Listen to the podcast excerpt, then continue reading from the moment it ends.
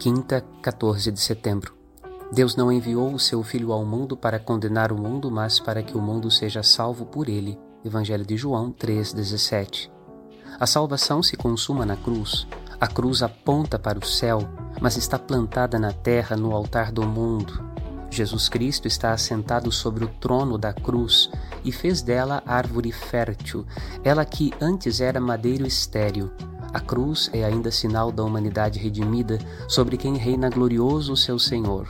Troféu da vitória de Cristo, carregada com honra e distinção nos ombros da Igreja, traçada sobre a fronte, os lábios e o peito dos fiéis, a cruz é para sempre bênção e paz para todos que creem. Nela pende o preço de nossa salvação e seu nome bendito, Deus salva. Meditemos. Padre Rodolfo.